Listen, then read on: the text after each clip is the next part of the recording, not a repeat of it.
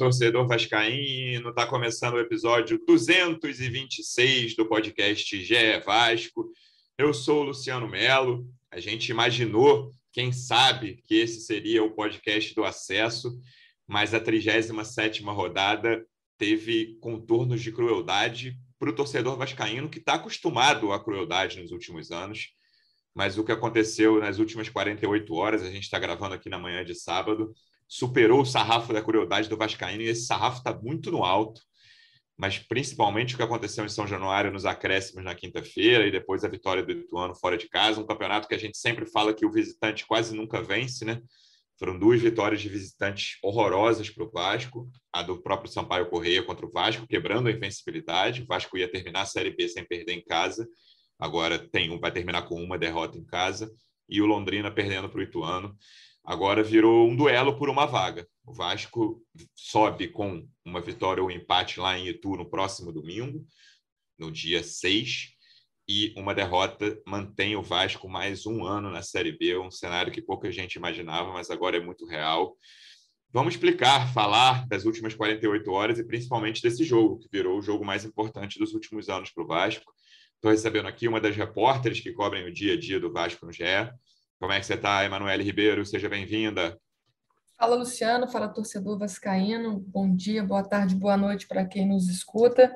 E esse requinte de crueldade que você citou aí no início realmente foi o que aconteceu nesses últimos dois dias, né? Na quinta-feira eu estive lá em São Januário para acompanhar essa partida e depois da, da virada do Sampaio Corrêa, daquele gol no minuto final, realmente o clima foi de muita melancolia no estádio, não só é, da torcida, mas de jogadores, dirigentes, funcionários é, do Vasco, todo mundo muito incrédulo com o que aconteceu, né? Imagina o torcedor que foi ao campo e também que assistiu de casa, vendo essa partida, vendo o Sampaio Correa jogando com tanta tranquilidade e o Vasco, como você disse, desorganizado e pressionado para um resultado que foi simples durante toda a temporada, mas foi muito complicado na última quinta. Nosso segundo convidado, representante do Vasco no projeto A Voz da Torcida, do canal Portão 9 no YouTube. É até difícil perguntar como é que você está, mas fala aí, João Almirante. Fala, Luciano. Fala, Manu. É, desde o terceiro gol do Sampaio Correia, parece que se abriu um poço na minha frente, no qual eu estou mergulhado nele até agora é quase inacreditável, né? Depois daquela vitória contra o Criciúma, que já foi bastante improvável, a gente comentou aqui. O Vasco fez um péssimo jogo contra o Sampaio Correia. O Jorginho decidiu inventar na escalação, fez mudanças ali. O time não melhorou, pelo contrário, ainda conseguiu abrir o placar muito cedo, dando a impressão de que a gente poderia ter uma noite mais tranquila em São Januário. até comentei assim, João, quando saiu o gol, falei, ó, cinco do primeiro tempo, tira o Palácios e bota o Yuri. Pois é. E, e aí o, o, o Sampaio é, empata o jogo num, num, gol, cara, que, pelo amor de Deus, é, é, impossível tomar aquele gol que o Thiago tomou ali, o gol de empate do, do Sampaio Correia, né? E, enfim, o Vasco fazendo uma partida muito ruim e não levou, não teve a sorte que teve contra o Criciúma, né? Repetindo aqui, a gente comentou quantos gols o Criciúma perdeu na cara ali, que podia ter selado a vitória em São Januário.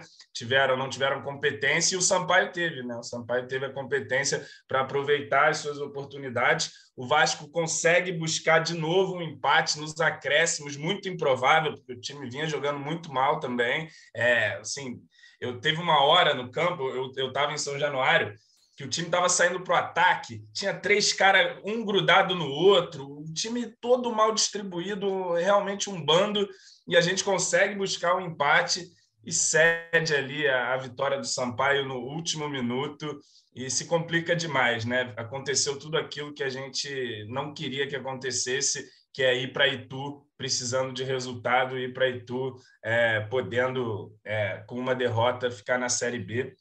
É complicado, cara, muito, muito difícil. O, o ânimo para esse jogo, talvez no domingo a gente vai, ao longo da semana, recarregando a bateria, mas são os piores prognósticos para essa partida de Itu. Assim, acho que o time psicologicamente deve estar muito sentido. A gente sabe como, como esse time do Vasco é frágil nesse aspecto psicológico E minhas esperanças, cara, infelizmente, estão depositadas aí nos auditores do STJD no julgamento de quarta-feira. Teve um caso parecido do Ceará, mas. Acho que é na quinta, não é? Dia 3, acho que é quinta. É, quinta. Os próprios auditores fizeram questão de dizer que o caso do esporte é mais grave, que há diferenças importantes ali entre um caso e outro. O próprio Ceará ficou por um voto de, de perder os pontos. Então, assim, acho que há uma possibilidade para o Vasco aí claro, vamos ver lá em, com, com o passar da semana se, se a gente consegue avaliar alguma coisa melhor para o jogo de Tu, que, que vai ser nervoso demais. Manu, eu quero até entrar nessa questão tática, principalmente da escalação do Jorginho, e depois falar de questão anímica, porque também essa questão psicológica me preocupa demais para esse último jogo. Mas eu acho que muita gente que está aqui é até uma contradição, porque depois do jogo de quinta, eu conheço muitos vascaínos, quase todos que eu conheço, não quiseram consumir nada de Vasco. Então, eu espero que já tenha passado que se você está ouvindo esse podcast, você pelo menos está consumindo algo de Vasco agora. É, que, como é que o Jorginho explicou? Eu vi a resposta dele, mas queria que você falasse sobre essa opção que foi muito estranha, né, cara? O próprio Palácios, ao longo da semana, diz que disse que nunca tinha jogado de volante, aí entrou ali contra o Criciúma e tal. E aí o Jorginho toma essa decisão que a gente a gente publicou na véspera do jogo que, que o, esse seria o time titular, muita, e aí todos os torcedores falando: não, não, torcer para estar tá errado isso aqui, não é possível, não, não vai ser o Palácio titular.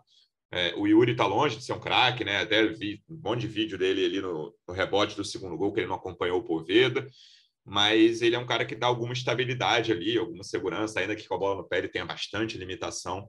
E o Palácios tem, tem muito pouca noção daquela posição, né? O Palácios foi um cara que, com a bola no primeiro tempo na quinta-feira, ele, ele tentou forçar umas bolas, acertou um ou dois passes, mas ele força umas bolas, errou passes e na marcação, ah, não dá para dizer que, que, que, o primeiro gol é culpa dele. Concordo com o João. O primeiro gol, para mim, está na conta do Thiago. Ah, o setor do, do Palácio, mas assim, o cara estava marcado e. Ah, o Nenê perdeu a bola. É... Até concordo, perdeu a bola, mas perder a bola é do jogo. O que Exatamente. não é do jogo é tu tomar um gol do meio-campo, né? Exatamente. Não era um chute fortíssimo, assim, era um chute, cara, é uma bola muito defensável.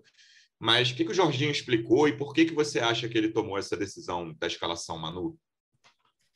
O que o Jorginho disse foi que ele se baseou na questão física do Yuri para trocá-lo pelo Palácios, né? Que o Yuri vinha sentindo dores no, no pubis há três semanas e por isso ele optou pelo, pelo chileno, né? Até porque, segundo ele, o Yuri tinha perdido alguns treinamentos e mesmo antes, né? Ele já tinha perdido treinos e mesmo assim tinha sido escalado meio que no sacrifício.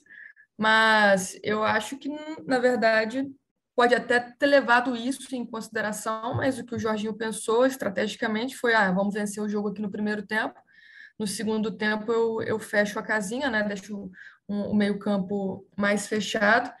Deu certo nos primeiros minutos, né? Apesar de não ter tido participação do, do Palácio e desse meio-campo, o gol aos três minutos do Anderson Conceição, mas o que a gente viu em campo foi um time totalmente exposto, exposto né? um time vulnerável, frágil, que já era de se esperar. O Vasco até criou mais chances, é, foi um time um pouco mais ofensivo no primeiro tempo, no segundo tempo também teve a, as suas oportunidades criadas, mas acho que essa essa fala, né, essa explicação do Jorginho, ela é um pouco estranha, até porque o próprio Palácios, durante a semana, não só disse que nunca tinha jogado como volante, mas também que ele vinha sentindo ainda dores na coxa e no pubis também, que ele estava jogando com essas dores. Então, se o critério era esse, né, os dois jogadores tinham é, problemas físicos e quando o, o Jorginho ou qualquer outro técnico durante a temporada não teve o Yuri, é, a opção foi por um volante também de, de marcação com características parecidas, né? Se o Yuri não podia jogar por problemas físicos, ele teria no elenco outros volantes com características de marcação que poderiam substituí-lo. Então, acho que o Jorginho quis realmente ousar, quis realmente tentar esse time mais. Deixar a marca dele né, no jogo do é, acesso. Né? Mais ofensivo. E acabou pagando caro por isso, né? É, além do, do, do empate logo em seguida, ali aos 17 minutos do primeiro tempo. O Vasco ficou muito exposto. O Sampaio Correia, que jogava sem pressão alguma pelo resultado, chegava com muita tranquilidade e me impressionou muito a facilidade que o Sampaio teve de finalizada a entrada da área do Vasco. Assim, não foi só é, no gol do Pará. O Pará mesmo, acho que teve mais dois chutes ali. Foi. Depois, é, um teve um foi momento ali também, né, Manu, Thiago. que depois do primeiro gol, claramente, claramente, os jogadores do Sampaio pensaram, cara, vamos chutar de qualquer lugar. É. Sim, provavelmente, né? Porque o Thiago aceitou muito bem o primeiro chute, né? Tempo de reação do Thiago é algo que a gente já vinha falando aqui. Acho que ele saiu atrasado, era uma bola totalmente defensável, concordo com vocês. E o gol também do Sampaio Corrêa, ele é, afetou não só o time em campo, mas o estádio. Não sei se o João percebeu isso, mas a torcida pô, deu uma caída assim, porque Claro. realmente foi um baque, né? É, era para ser o jogo da festa, o jogo de, de um time é, que defendia o resultado logo depois do, do gol cedo e acabou sendo um- uma tragédia ali para a torcida sofrer esse empate no, no início do primeiro tempo ainda. é. É, e aí, eu falei de questão psicológica, me chamou muita atenção e até me assustou, João, também estava em São Januário, a postura do time, porque eu acho que o melhor momento do time no jogo foi o início do segundo tempo, com as, as substituições do intervalo, eu acho que melhoraram o time, botando o Figueiredo na lateral, o Peck entrou, e o Yuri, né? Entraram Yuri e Peck para sair Léo Matos e Palácio. Mas, cara, a postura depois do segundo gol do Sampaio Correia foi de um time do Vasco completamente apavorado em campo. Sim. Um time que não tinha a menor noção do que fazer, um time que, mais uma vez, não conseguiu pressionar. É, eu falei isso aqui no último episódio, que o Vasco, quando está atrás, no caso do Criciúma, o Vasco não tinha criado nenhuma chance desde o gol do Criciúma até o empate. E dessa vez criou algumas chances no início ali do, do segundo tempo, mas depois do segundo gol do Sampaio Correia, foi um time que, cara, as pessoas estavam claramente com medo. O Peck tentava alguma coisa e mais ninguém. O Peck acertava o primeiro drible, errava o segundo, era desarmado, mas era o único que estava buscando alguma coisa. O resto do time, os caras que entraram, fora esses dois do intervalo, entraram muito mal. Fábio Gomes e Tubarão, especialmente, entraram. Assim, foi um Teve desastre. uma jogada que os dois, um deixou para o outro ali, e o cara do Sampaio saiu babão. foi um desastre a entrada deles, assim, o time não sabia o que fazer em campo, assim, eu fiquei bem incomodado, o Alex também entrou mal, só para deixar claro, né, o terceiro que entrou depois do, do intervalo, e esse, esses jogadores que ficaram apavorados, e aí nisso, cara, você vê, o terceiro gol tem, assim, vários ingredientes de né? revolta, porque ele começa num, passe, num cruzamento ruim lá na frente, se eu não lembro se é do Edmar, e aí o goleiro, a bola na mão do goleiro, eu fui rever esse lance inteiro depois, do, quando cheguei em casa. E a bola vai, o Sampaio Corrêa tocando ali na lateral esquerda, é um, um lançamento longo para caramba para o Poveda, que o Conceição deixa. E, cara, o Poveda não quer mais nada, porque tem 54, tudo que eles querem é segurar um ponto ali, eles não queriam mais nada no campeonato. E ele segura, o Conceição vai, se aproxima um pouco, ele rola para trás, o cara chuta de qualquer lugar, a bola bate, desvia, no, no- acho que no Yuri, e, É. e sai em escanteio. No escanteio, o Poveda tá ali, o Poveda é o centroavante, o cara alto, ele tá ali para fazer chacrinha na bandeirinha, que é aquele negócio de ganhar tempo ali. Ele recebe o escanteio, cara. O, o Sampaio não queria mais nada. Aí ele rola para trás, o cara dá um, um cruzamento balão, aquele cruzamento que o goleiro, pô, todo goleiro pediu a Deus, aquele cruzamento lento, alto, balãozão. É só você sair, você tem tempo. Mas o goleiro não sai, o Edmar fica assim, não ataca a bola, um negócio tão um fundamento muito básico de qualquer jogador. E acontece aquilo ali. Ainda tem o azar que o cara cabeceia, a bola raspa na cabeça do Edmar, enfim. É, tem muitos ingredientes nisso. E a questão psicológica para um jogo tão importante, João, acho que é o que mais me preocupa. Tem a questão tática, você comentou aqui no último episódio, todo time é mais bem treinado que o Vasco. Né? Qualquer time que o Vasco enfrenta é mais bem treinado, e o Vasco acabou de enfrentar dois caras que são jovens, e, né, longe de Cláudio Tencati e Léo Condé, os treinadores de Criciúma e Sampaio Correia, claramente eram times mais organizados que o Vasco, e agora é um time que tem todas essas questões. Eu tenho medo desse time, sim, 1 a 0 Imagina esse time sair atrás em tu. Como que esse Não time busca. vai correr atrás de resultado? Pois é, cara. é, Foi começando do Jorginho, né? Também não, não entendi a opção, não- acho que não tinha o que inventar. E aí você joga mal com o Palácios ali. Vai colocar o Yuri no segundo tempo, para precisando de resultado, também não faz sentido. É, é invertido a lógica, né? E, e também me preocupa muito essa questão psicológica desde sempre, né? O Vasco, quando toma gol, sente muito. É, acho que concordo com você. Acho que no início do segundo tempo voltou tentando dar uma pressão, mas logo toma o gol e vira um bando, né? Aquilo que já não era bom fica terrível. Nem sei como é que a gente consegue buscar o empate. né? Achei quando saiu o gol de empate, eu pensei, pô, é para ser mesmo, é, é para ser nosso, porque, enfim, o Vasco está jogando nada e conseguiu arrancar esse empate. E aí vem esse, esse escanteio, como você bem falou ali, é uma jogada que, que também não há pressão no escanteio, né? Deixa os caras baterem ali, o cara cruza livre também, esse cruzamento balão, o Thiago não sai, o Edmar não ataca a bola. Enfim, uma tragédia, cara, um, uma coisa realmente muito ruim. E, bom, é difícil, né? Acho que o, que, que o Vascaíno, que agora está confiante aí para esse jogo de tour. Você é, conhece algum? São, cara, são pouquíssimos, né? O, clima ali, pelo que a gente, pelo que eu vejo conversando com amigos e tal, é horrível. Pelo que eu vejo na, nas redes sociais, pior ainda, né?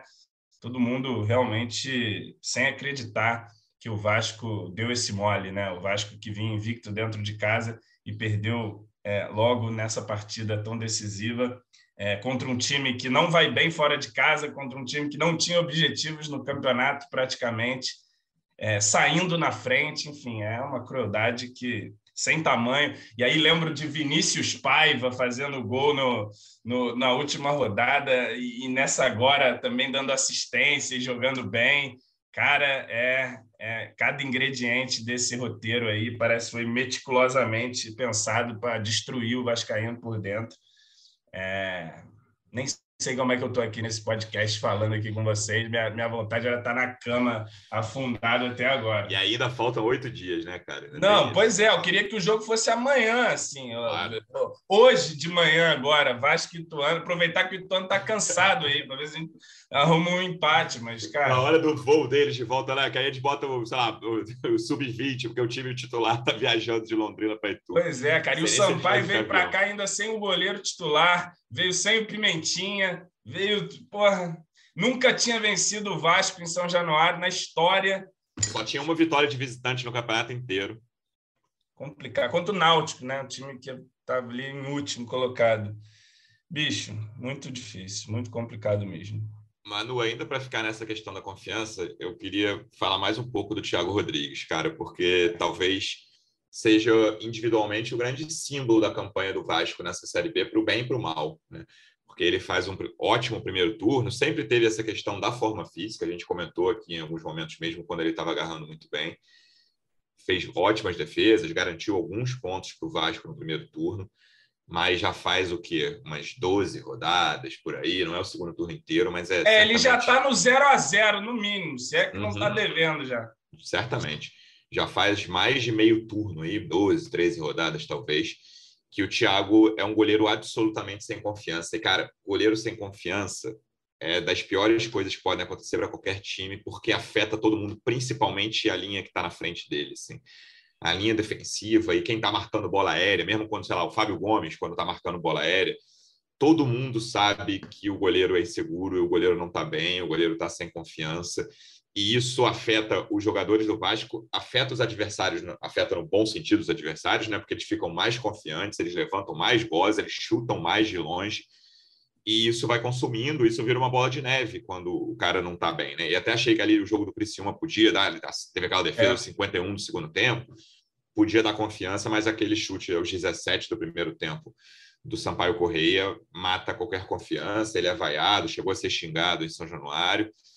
E é, é, algo que me preocupa muito, porque a gente viu, por exemplo, contra o esporte. Né? O Vasco só está vivo aí, só tem aquele empate aí que o, o João está esperando o STJ virar vitória, porque era um goleiro absolutamente sem confiança do esporte. O primeiro chute do Vasco, que foi lá um chute ridículo, fraco do, do Peck de perna direita, ele soltou e, o, e foi afobado ainda no rebote ali, pegou o pé do, do Alex Teixeira. Então, é mais um trabalho, e aí eu queria até saber de você como é que é que a comissão, como essa comissão técnica costuma trabalhar se tem psicólogo, se, enfim, o que, que eles pretendem fazer de para trabalhar, e aí falando especificamente do goleiro nesse caso. É, o, caso do Thiago Rodrigues, mesmo antes do, do fim do jogo, já no primeiro tempo ali, quando ele pegava na bola em São Januário, a torcida já ensaiava algumas vaias, né? Porque no primeiro gol já deu para ver do estádio ali, de cima eu já percebi, falei, pô, esse gol aí era defensável. Depois eu consegui ainda ver o, o replay durante o jogo e, e deu para ver, né? E no segundo e no terceiro gol também, é, em todos os gols, eu acho que a torcida ficou decepcionada com o goleiro e ele foi, sim, o, o jogador símbolo dessa derrota, que foi considerado pela torcida como o grande vilão dessa primeira derrota do Vasco em São Januário na temporada.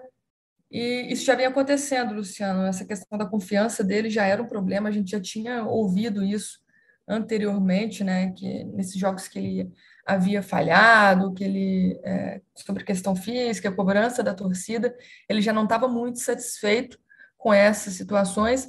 Acabou dentro desse balaio aí que você citou, ele fez um ou outro jogo bom, conseguiu uma ou outra defesa importante, né? Mas como o João disse, concordo, acho que o saldo está mais negativo do que positivo nesse momento. Sobre questão de trabalho psicológico, é uma preocupação grande, acho que de todo mundo. E sobre a questão do clima ali em São Januário, depois do jogo, foi um clima desolador mesmo, como eu disse no início, questão que pegou não só a torcida, pegou os jogadores, a gente não teve a, a tradicional zona mista, né, pela derrota do time, o Vasco preferiu não abrir ali a conversa com os jogadores, acho que até para já pensar e focar totalmente nesse jogo de semana que vem, acho que vai ser a semana do silêncio também, mas alguns dirigentes que, que eu conversei, todo mundo estava muito preocupado com essa questão da confiança do elenco, né? Dizendo, pô, tem que ser amanhã, tem que ser oito anos, oito anos não pode vencer, acho que é só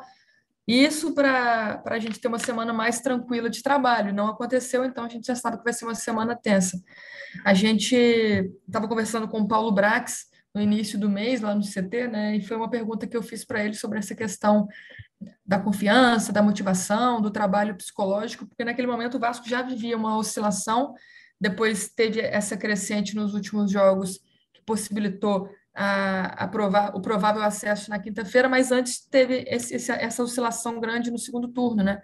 Ele disse que o trabalho de psicologia que estava sendo feito com os jogadores quando ele assumiu a, a direção esportiva ali pela 777 já era um trabalho satisfatório, foi identificado por ele como é, um trabalho ok, mantido, e em questão de motivação, o que ele é, acrescentou foi a premiação. Né? Antes do jogo contra o Náutico, aquela vitória por 4 a 1 ele chamou alguns líderes do elenco, sentou, conversou, diz ele que não, não tinha nenhuma premiação antes prevista, então ele acha que isso não podia acontecer, que tinha que ter uma premiação pelo acesso, que é o principal objetivo do Vasco no ano, e combinou com esses jogadores um valor para que eles conseguissem o acesso. Então, questão de motivação, a gente sabe que tem grana envolvida. E para alguns jogadores também existe a questão da renovação automática, né? Quatro jogadores desse elenco têm renovação automática em caso de acesso. Um deles é o próprio Thiago Rodrigues, o goleiro. Então tem tem essa outra questão que Mas são os outros, Anderson e Edmar, né? Anderson Conceição, Edmar e o Yuri Lara. Isso. São os, os quatro aí do continuam no clube caso tenham acesso. Mandar Mas... todo mundo embora, mano. Tem que ser todo mundo, o time inteiro, psicólogo, comissão técnica, todo mundo. É, agora, agora vai ser a semana, como eu disse, a semana de silêncio do trabalho. Acho que, que vai ter assim, essa questão psicológica, porque era uma, uma preocupação grande, mas já era um trabalho que vinha sendo feito. Mas esse elenco realmente ele se abala facilmente, né? A gente já viu isso em outros momentos da temporada. João, o, claro que a gente vai falar, fazer um balanço depois do último jogo, aconteça o que acontecer, mas é muito frustrante pensar nos erros não forçados que o Vasco cometeu ao longo dessa temporada, né? Acho que o mais simbólico de todos é a contratação do Maurício Souza, que é tá 100% na conta do Carlos Brasil, Jorge Salgado autorizando, mas o Carlos Brasil fez muita questão, inclusive na época da contratação, na coletiva uhum. de apresentação, de dizer ele tem a minha, a minha confiança, vai fazer um bom trabalho. Um cara que nunca tinha feito um trabalho de como treinador, né, principal, uhum. já chega num clube do tamanho do Vasco. Não era, às vezes é um cara que tem história na base do clube, mas não, ele tinha história na base do Flamengo, não na do Vasco. E foi muito difícil entender aquilo ali, né? E depois, para mim, os dois erros capitais nesse sentido são, não vou nem falar da contratação do Jorginho, que acho que está fazendo um trabalho ruim, aquela novela de prolongar o Emílio, né, cara? O Emílio Sim. ficou como interino um mó tempão. Alguns treinadores passaram, lembro do Guto Ferreira, certamente, que era um cara que estava no mercado e logo depois o Coritiba contratou, está aí brigando contra o rebaixamento na Série A, mas é um treinador que faz defesas organizadas, tem bom retrospecto em Série B. são erros não forçados que podem custar muito, muito, muito caro no domingo que vem. É, cara, pois é, são muitos erros. A começar pelo, por, por mais uma temporada de um baixíssimo aproveitamento das contratações, né? Contrata e contrata e contrata e pouco se aproveita é, no time titular. Tem que vir os garotos, e ainda bem que vieram, porque vieram muito bem, vieram dando é, um gás para o time, Marlon, Ignaldo, Andrei e tudo mais. E justamente isso, a escolha do treinador, né? Saiu ali o Zé Ricardo, foi para o Japão e tal. O Vasco estava numa situação tranquila ali, um início bom de, de campeonato, tinha ali alguma tranquilidade para fazer uma boa escolha de treinador. Não era um cenário tão difícil você atrair um treinador de um pouquinho mais de qualidade ali, o Vasco bem na tabela, o time invicto e tudo mais. E o Brasil opta por, por trazer um cara que nunca foi treinador de time profissional, né? Ele banca essa contratação. Acontece o que aconteceu, o Mauricinho não consegue evoluir o time, muito pelo contrário. O time começa a cair. Vem o Faro, se mantém essa situação do Faro indefinido, o Faro falando que não quer ser técnico, e o Vasco falando, não, deixa o Faro mais uma rodada, mais uma, mais uma, mais uma. Foi empurrando essa situação com a barriga até ela se tornar insustentável e ao longo desse caminho o time foi perdendo qualquer resquício de identidade, né? E o que passou a ter no Vasco era força em São Januário. De alguma maneira, mesmo não jogando nada, o time arrancava pontos ali, às vezes conseguia até algumas goleadas, né? Que fizeram o saldo do Vasco ser até um, um saldo interessante mas o time foi se perdendo. A, a, a, questão da solidez defensiva, que foi um pilar do time no início da campanha, foi para as cucuias, né? O time foi olhar a tabela, já tomou 36 gols aí no G4, é de longe o time que, que tomou mais gols, né? Então o time foi se desmilinguindo e, e enfim, chegamos a essa situação, né? Que, que ainda assim não precisávamos estar nela, né? Oito rodadas fora de casa sem fazer sequer um ponto também, pesou muito, né? E, enfim, acho que, que a vitória contra o Criciúma trouxe para nós, embora aqui em outros espaços tenha feito as ponderações, trouxe ali uma sensação de que já subiu, pessoal no vestiário fazendo número um e tal, não sei como se tudo tivesse... Eu fiquei preocupado até com a reação interna à vitória sobre o Criciúma, Sim, sabe, cara? Eu achei exagerado. Porque a, a torcida entrar numa é uma claro. coisa, Agora o time no vestiário, todo mundo. O Salgado deu uma entrevista, ah, que aliviado, que nós encaminhamos aqui o negócio, e não estava encaminhado ainda, né? Precisava ainda de uma pontuação. É, e acabou, acabou acontecendo aí a, a, tão decantada tragédia que eu falei há, há muitas e muitas rodadas atrás. Só se uma tragédia aconteceu, o Vasco fica de fora da Série A de 2023 e o Vasco está namorando firme com essa tragédia. É, tem, a, tem aí um jogo ainda que depende só de um empate contra o Ituano. Olha essa situação. Era para a gente estar até com pô, um empate com o Ituano, também não é esse bicho de sete cabeças, mas para esse Vasco que não joga absolutamente nada, contra qual é, é que, que, que parece que todo time melhor treinado, porque talvez seja mesmo, é difícil né, confiar aí e mas, enfim, espero que até domingo eu já já tenha conseguido sair aí do poço que eu estou enfiado desde quinta-feira à noite. E, enfim, vamos ver se quinta-feira também vem uma boa notícia aí do, do STJD. Eu acho que, é, que as esperanças da galera estão muito nesse julgamento aí. Eu não sei se você está aí na pauta e tal, mas adiantando, né? Eu, eu li alguma coisa e os próprios auditores fizeram questão de diferenciar os casos de Ceará e esporte. Isso, durante o julgamento do Ceará e Cuiabá, né? É, apontando que o caso do esporte era mais grave né, do que o do Ceará. E mesmo nessa decisão do Ceará foram três votos a dois, ou seja, um voto o Ceará poderia ter perdido os pontos dessa partida. É, enfim, acho que, que há chance sim para o Vasco conseguir esses pontos na, da Ilha do Retiro tá longe de ser um cenário que, que agrada, né? Que, que, assim, mas, cara, 38 rodadas a mais de Série B ninguém aguenta mais. Manu, o que, que você, conversando lá, enxerga de expectativa para esse julgamento de quinta-feira? Claro que até quinta-noite, a última quinta, ninguém falava muito sobre isso, porque imaginava que o Vasco ia ganhar do Sampaio Correia e ia subir. Mas você acredita que os dirigentes, o jurídico do Vasco, esperam ganhar esses pontos, mais dois pontos, né, que seria a vitória na Ilha do Retiro, e com dois pontos o Vasco garantiria o acesso. Eles acreditam que o STJD pode dar a vitória ao Vasco nesse jogo? O departamento jurídico do Vasco funcionou melhor que o time em muitos momentos nessa temporada, né, Luciano? Então tem uma expectativa é. grande, sim, do departamento jurídico. Desde que terminou o jogo lá na ilha, é, o clube já deixou tudo na, nas mãos dos advogados. O que a gente ouviu, a gente já até, até conversou assim, sobre, sobre essa questão com os dirigentes. Eles acreditam que há uma boa possibilidade de, de o Vasco ganhar esses pontos, né? De esporte ser punido em todos os artigos também que, que foi denunciado, isso é, é, bem provável, mas a questão dos pontos eu acho que é a questão que, que deixa mais dúvida. Mas depois desse julgamento também do Ceará, eu acho que o caminho está mais positivo para o Vasco do que para o esporte é, nesse momento, e há, há uma expectativa sim, mas o problema é isso, todo mundo esperava que fosse subir em campo, que não precisasse, mas o departamento jurídico já tem o caso muito bem elaborado, muito a denúncia muito bem elaborada, né? Além dessas questões, o Vasco depois também apresentou outras denúncias no STJD que é, foi agressão, né? Ao massagista lá na, na Ilha do Retiro. Então, tem vários elementos ali em torno disso, a né? A minha a namorada de... que disse, a Isabela disse assim: o Raniel tinha que ter ficado em campo, tomado um supapo lá, que aí já tinha resolvido, já era, era ganho, né? Mas não, foi correr para vestiário. Mas, enfim, prossiga, Manu. Não, pois é, mas é isso. É... A questão é que há, há sim uma confiança muito grande, mas é é triste, né, né, João? É de é. acabar com o orgulho de qualquer vascaíno ter que subir é, não, dessa porque, maneira, assim, podendo ter porque... subido eu em casa com a eu, festa da torcida. De, desde que aconteceu, eu fui ver lá a letra fria do regulamento.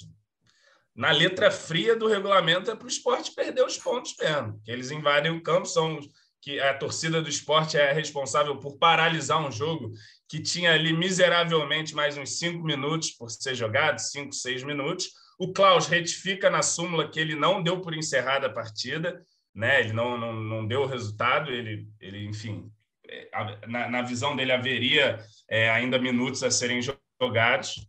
Então, assim, tá, tá nas mãos aí dos auditores e do departamento jurídico do Vasco. Repito, como você disse aí, não é um cenário mais agradável, mas, enfim, é a batalha jurídica ali e acontece, né?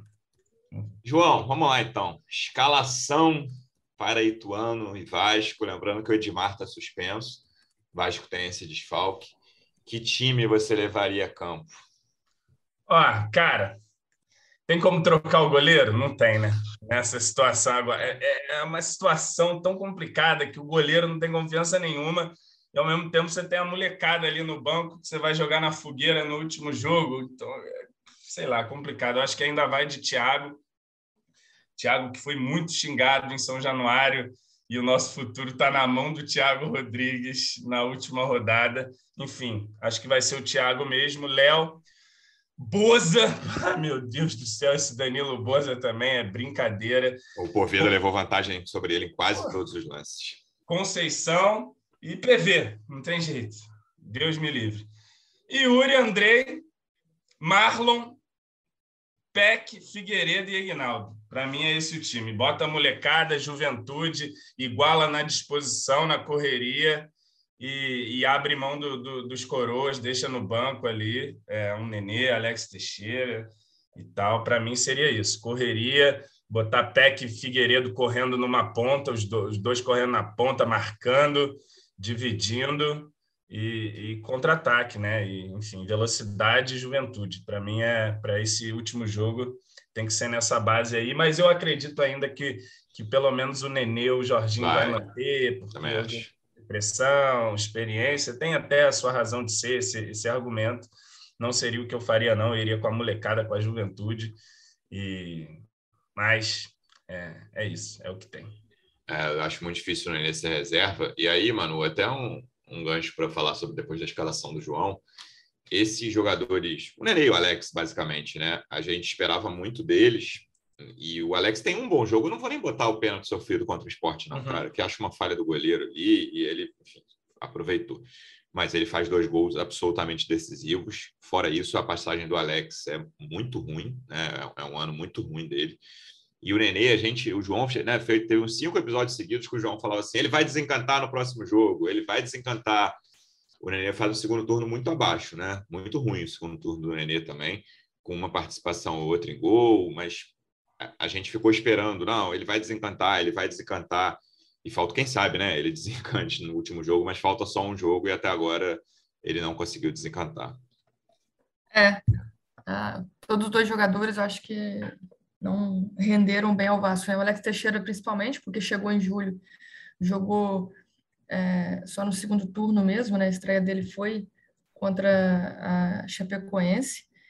Não jogou bem, é, tanto que perdeu a, a, titularidade. Teve esse jogo importante, né? Se o Vasco subir, claro que ele vai ser muito lembrado por esse, essa vitória sobre o Operário, a primeira virada do Vasco na competição, os dois gols ali depois dos 40 minutos, mas o Nenê é aquele cara também que a gente fala, né? Ah, pior sem o Nenê ou pior com o Nenê? É aquele cara que a gente fica esperando todo jogo que ele possa fazer uma jogada decisiva e ajudar o Vasco, né? O que não vem acontecendo. Acho que aconteceu é, muitas vezes no, no primeiro turno, mais vezes, e no segundo turno ele realmente não desencantou como a gente esperava, mas acho difícil ele ficar fora dessa partida final também. E eu acho que o, Jorginho ele vai voltar para o que deu certo com ele, né? Acho que ele não, não vai tentar ousar de novo, como aconteceu contra o Sampaio Correia. Eu acho que a receita vai ser a, a volta do, do Yuri, na frente o, o Marlon Figueiredo e o Egnaldo, e o Nenê no meio, né? Só com a mudança mesmo na lateral esquerda, porque o, o Edmar está suspenso, né? O Quinteiro também está suspenso, mas é, é, reserva, então, mas não vai estar à disposição para essa partida. Acho que vai ser só essa a alteração do Jorginho para essa partida. Tem outras questões também, porque é, tem essa questão do Yuri, né? Que ele falou das dores. É, o próprio Andrei também teve uma questão no, no tornozelo, tratou durante a, a semana para não ficar fora dessa partida contra o Sampaio Correia, então vai ser avaliado também mas não, não acho que esses jogadores serão um problema para o Vasco, delícia, mas vai ter uma avaliação durante a semana aí, João. Vamos com um goleiro sem confiança, com o lateral esquerdo reserva, que também até agora não fez nada, com a dupla de volante baleada e os coroas sem jogar nada. É isso. Deus me é. O time do Ituano, para quem não viu o jogo ontem, Londrina e Ituano, é um time de algumas caras conhecidas, dois caras que jogaram no Vasco, o Lucas Siqueira, volante, deu passe para o gol do Gilberto na final do Campeonato Carioca uhum. de 2015. O volante passou pelo futebol do Pará depois. E o Vinícius, né, que está emprestado. É um não joga, né? É, como é que é, Manu, a questão do Vinícius? Ele pode jogar, mas aí dependeria de uma multa que o Ituano teria que pagar ao Vasco é, pelo que eu apurei aqui, essa multa no valor de um milhão de reais, pagos antecipados, né? Então, o Ituano teria que desembolsar esse valor até o sábado aí para poder utilizar o Vinícius. Mas acho difícil, né? Porque além de ser um valor alto, o Vinícius foi titular nesse jogo contra o, o Londrina, deu assistência para um dos gols, mas não vinha sendo titular, né? Nos 10 jogos, acho que ele fez 10 jogos pelo Ituano. É isso. Ele fez 10 jogos e não foi, não tinha sido titular em nenhum, foi, a não ser esse contra o Londrina. Fique com os pontos e deixe os pontos para nós e fica com o Vinícius. Não precisa nem devolver nada. Agora o Vinícius é de vocês. E aí tem algumas outras figuras conhecidas, o Ailon, centroavante que fez os gols ontem, Gerson Magrão foi, foi reserva ontem, mas também conhecido. Tem o Neto Berola, que não jogou ontem, não sei qual vai ser a condição ah, Jesus. física.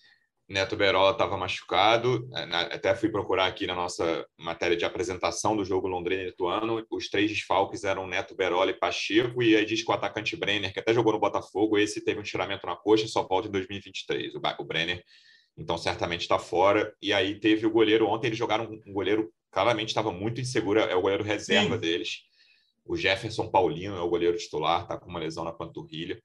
Então, a, a, escalação que entrou em campo contra o Londrina foi Felipe, Raí Ramos, Rafael Pereira, Carlão e Roberto. Kaique, Lucas Siqueira, que é esse ex-Vasco, Lucas Natan, Vinícius, Ailon e Gabriel Barros. E aí podem entrar aí o Jefferson Paulino, goleiro, e o Neto Berola. Essa é a escalação, João. João, para sua livre, tristeza... Cara. Não é possível. O Ituano é, o Ituano é o campeão do segundo turno, viu? Para sua tristeza. É, pois é, cara. Pouco se, se acreditava em Ituano. Talvez até por isso emprestaram o Vinícius, né? Vai para Ituano, não vai fazer diferença nenhuma. E tá aí. Gol de Vinícius Paiva manteve o Ituano vivo na, na penúltima rodada. Ontem ele deu assistência.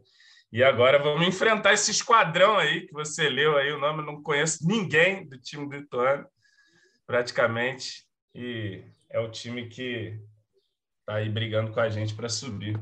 E com é, bastante cara, chance, viu? Depois desse Londrina Ituano, eu tentei ficar me apegando a alguma coisa para não ser tão cruel o, o, o, cenário todo. E acabou assim, no fim das contas, se fosse 2 a 2 o que mudaria era o Vasco ia poder perder por um gol, né? Com a vitória do, do Ituano sobre o Londrina por 2 a 0 é. é. não, assim, ah, não é uma mudança tão, mas é uma mudança importante. Você não fica por um gol, né? Você não entra em campo é, precisando perder poder. Sim, você tem uma margem ali se você tomar o primeiro gol. Seria essa mudança. Se uma, o Ituano precisaria ganhar por dois gols para subir se, se Vasco e Sampaio tivesse acabado empatado. Mas o Vasco conseguiu a façanha de perder. E a gente vai esperar que vai ser uma longa semana. Vamos ver, tem esse julgamento aí. Vamos ver se o Vasco consegue um empate. Quantas vezes a gente falou aqui que assinaria um empate fora de casa, né? E agora, agora assina mesmo. Não, agora tem que ser, quem sabe vencer, mas é, é muito preocupante todo esse cenário por tudo que aconteceu nas últimas rodadas e, e psicologicamente. Que o Vasco não está jogando, né? O desempenho está cada vez pior, né? Sim, a gente já ganhou do Criciúma. Essa, essas vitórias que a gente teve contra o Operário, próprio empate com o esporte, a vitória do Criciúma foi tudo assim é na, na, na, conta de Pai Santana, né? Assim, praticamente. Vamos ver se ele se ele tá, tá, tá olhando por nós na última rodada também. É, o Vasco tem esses cinco pontos aí, né? Dois contra o Operário, um contra o Esporte, dois contra o Criciúma, que foram né, na Bacia das Almas. Pode dizer que um contra o Sampaio perdeu na Bacia também, mas eu tinha ganhado esse ponto né? é. aos 51. Era, era Vasco, se não fosse esses pontos, estava fora, né? Já estava sem chance uhum. nenhuma de acesso. Veremos o que, que vai acontecer nesse último jogo. Manu, obrigado mais uma vez pela presença e até o podcast final, podcast derradeiro dessa Série B, seja com acesso, seja com permanência. Valeu, Lu, valeu, João, valeu, torcida vascaína e vamos criar um clima de positividade essa semana que ainda depende só do Vasco para voltar Esse é o a problema. João, obrigado mais uma vez a gente conversa depois dessa partida contra o Ituano. É isso, valeu Manu, valeu Luciano. Será realmente uma longuíssima semana, né? O jogo podia, o jogo tinha que ser hoje, como eu disse, mas será só no domingo que vem. É, juntar os cacos aí, também focar aí nesse julgamento de quinta-feira, de repente vai uma boa notícia ali. O Vasco joga mais tranquilo, de repente, com os pontos da ilha, vence o jogo e depois perde os pontos no, no recurso e, e, sobe. Enfim, sei lá. Vamos ver o que acontece e torcer para que alguém esteja olhando por nós aí na última rodada. É isso, que venha esse acesso contra o Ituano. Torcedor Vascaíno, obrigado mais uma vez pela audiência. Até a próxima. Um abraço. Vai o Juninho na cobrança da falta. Gol!